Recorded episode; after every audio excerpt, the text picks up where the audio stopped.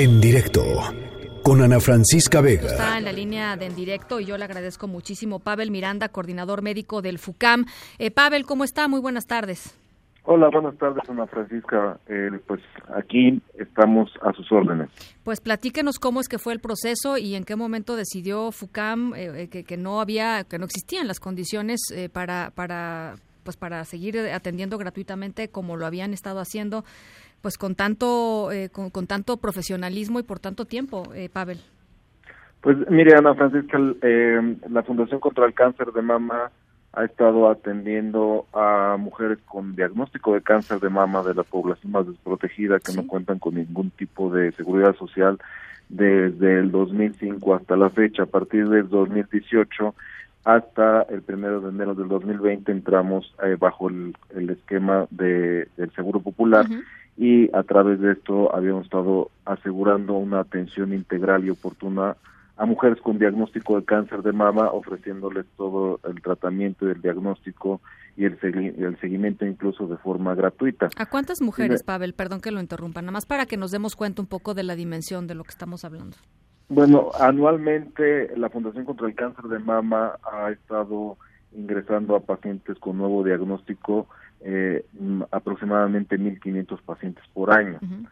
En este momento tenemos eh, una población activa de mujeres con cáncer de mama de 8.300 pacientes. Uh -huh. Eh, que están siendo que, atendidas en este momento, perdón. Uh -huh. eh, sí, 8.300 pacientes están siendo atendidas en este momento, es decir, que ingresaron con un diagnóstico nuevo o bien que están eh, a, por concluir o a la mitad de un tratamiento o en seguimiento después de haber recibido el tratamiento. Y a estas 8.300 pacientes de las que nos está hablando Pavel, eh, en, el, en el comunicado de hace ratito ustedes dicen que van a recibir un resumen de su expediente médico al día de su cita agendada para que puedan continuar después su tratamiento ya sin ustedes. Es correcto. Nosotros habíamos eh, brindado la atención hasta, uh, bueno, hasta la fecha, a partir de enero hasta la fecha, bajo los recursos propios de la Fundación contra el Cáncer de Mama. Sin embargo, en este momento ya no contamos con recursos para seguir ofreciendo gratuidad, de forma que a la mujer para continuar con el, el, proceso de atención y sobre todo el cronograma de tratamientos hem, hemos eh, decidido bueno y hemos eh, eh, comunicado con otros hospitales dentro del de sistema de salud pública para que continúen su atención de forma eh, oportuna uh -huh. y, y, bueno también eh, es importante comentarte que la Fundación contra el Cáncer de Mama no cierra eh, en realidad las puertas siguen abiertas sin embargo en este momento no podemos no podemos asegurar a las pacientes gratuidad sino que los podríamos eh, dar seguir la, la, atención pero bajo cuotas de recuperación uh -huh. pero eso de, de entrada eh, pues podría excluir a por lo menos a las poblaciones más más más vulnerables no yo me acuerdo de ver pues camiones de FUCAM en lugares este, muy marginados haciendo mastografías gratuitas, ¿no? O sea, y, y, y probablemente era el, el, pues casi el único servicio que llegaba o llegaba hasta allá, ¿no? Eso es... es de, eso es cierto. Uh -huh. el, el esquema de FUCAM fue no esperar a que la paciente llegara directamente, sino salir a las calles a buscar dar un diagnóstico temprano sí. en la población más desprotegida uh -huh. y bueno nosotros queríamos seguir queremos seguir eh, a, garantizando una atención oportuna de calidad de calidez eh, para la paciente con este diagnóstico somos la única institución eh, especializada solamente en cáncer de mama en Latinoamérica pero bueno nosotros reiteramos nuestra intención de poder colaborar con el gobierno federal eh, eh, para continuar brindando atención a las mujeres. ¿Qué les dijeron, eh, qué les dijeron eh, con, con, Insabi? Es decir, ¿cómo fueron estas conversaciones y cómo se determinó al final que pues no no no no iba a haber este el dinero necesario para para seguir ofreciendo la gratuidad? Bueno, lo que te puedo decir es que en este momento eh, el, nosotros no tenemos un, convenio como tal. Eh, el INSABI está nos, nos han comentado que está eh, planeando su esquema de cobertura y nosotros en este momento no, no estamos contemplados dentro del, de, de este programa eh, por lo que bueno en este momento nosotros no podemos eh, garantizar a la paciente gratuidad.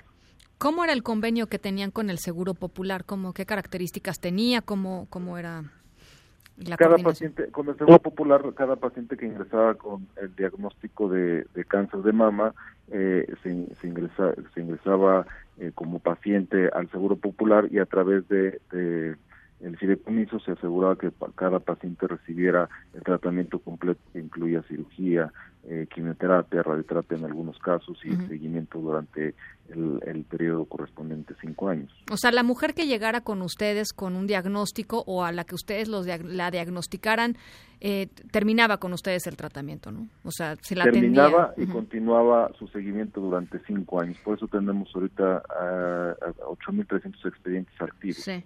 ¿Cuánto cuesta eso, Pavel? Es variable. El tratamiento de cáncer de mama depende mucho de la etapa, del tipo de cáncer de mama que se tenga, si la paciente se sometió a cirugía, si se sometió a quimioterapia, si se sometió a radioterapia, pero te puedo decir que en términos generales el, el, costo de atención de una paciente con cáncer de mama puede llegar a ser de muy costoso a mucho más costoso y, y bueno, evidentemente no cualquier paciente puede eh, pues tener acceso a, tratamientos de forma privado o incluso eh, incluso bajo un concepto de, categorías como se manejan aquí de acuerdo a un estudio socioeconómico.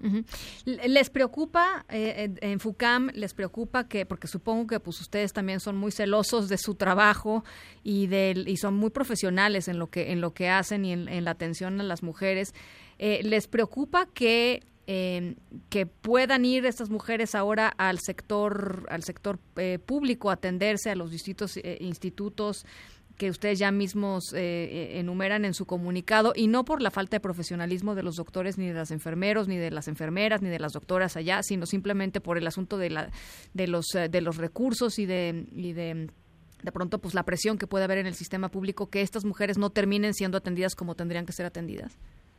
Desde luego estamos muy preocupados y mm. muy interesados en que todas las mujeres que hemos diagnosticado y hemos iniciado eh, o estábamos por iniciar o por concluir alguno de los tratamientos que te acabo de mencionar, eh, lo continúen de forma oportuna, porque es muy importante que una mujer, una vez que inició el tratamiento, lo concluya de acuerdo a los tiempos eh, establecidos desde, desde el inicio. Estamos bastante preocupados por eso. Eh, hemos tenido buena respuesta de los institutos que hemos mencionado, bajo el, el que se va a apoyar para continuar la atención de estas pacientes y la verdad es que esperamos que así sea porque al final de la historia sí impacta mucho en la sobrevida de la paciente, de una paciente que se está enfrentando a un cáncer de mama, impacta mucho que los, los tiempos y los tratamientos sean lo más oportunos y lo más eh, coordinados que se pueda. Ahora, lo que dicen los senadores, este exhorto en el Pleno del Senado a que de alguna manera se pueda hacer un convenio de transición para que estas mujeres eh, pues eh, sean eh, absorbidas, digamos, por, por estos institutos de una forma y de estos hospitales de una forma que no vaya a perjudicar su tratamiento o su seguimiento, digo, y nada más pensando, y, lo pienso en voz alta, el papeleo, este, las trabas burocráticas, etcétera, etcétera. E, ¿Este convenio de transición cabría, podría suceder? Por supuesto que sí, nosotros, como te decía hace unos minutos, reiteramos que estamos en completamente disposición con el gobierno federal a través de cualquier convenio que se pueda realizar para que podamos seguir brindando atención eh, como lo hemos brindado desde hace prácticamente 20 años a la mujer con cáncer de mama. Eh, finalmente, Pavel, se van a, han hablado después de, sacar este comunicado con, gente del, sector salud, con, el subsecretario, supongo, con el secretario, con con el director del INSABI.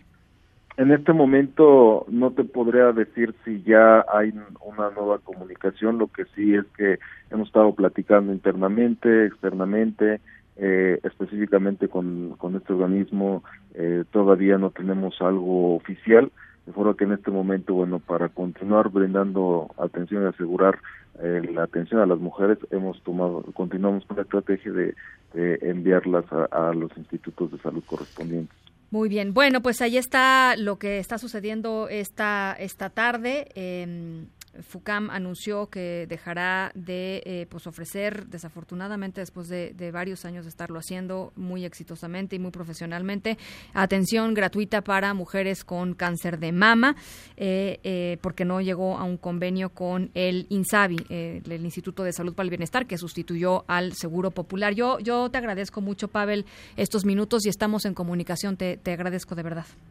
Muchas gracias, Ana Francisca. Estamos a tus órdenes. Un abrazo, Pavel Miranda, coordinador médico del FUCAM. En directo con Ana Francisca Vega.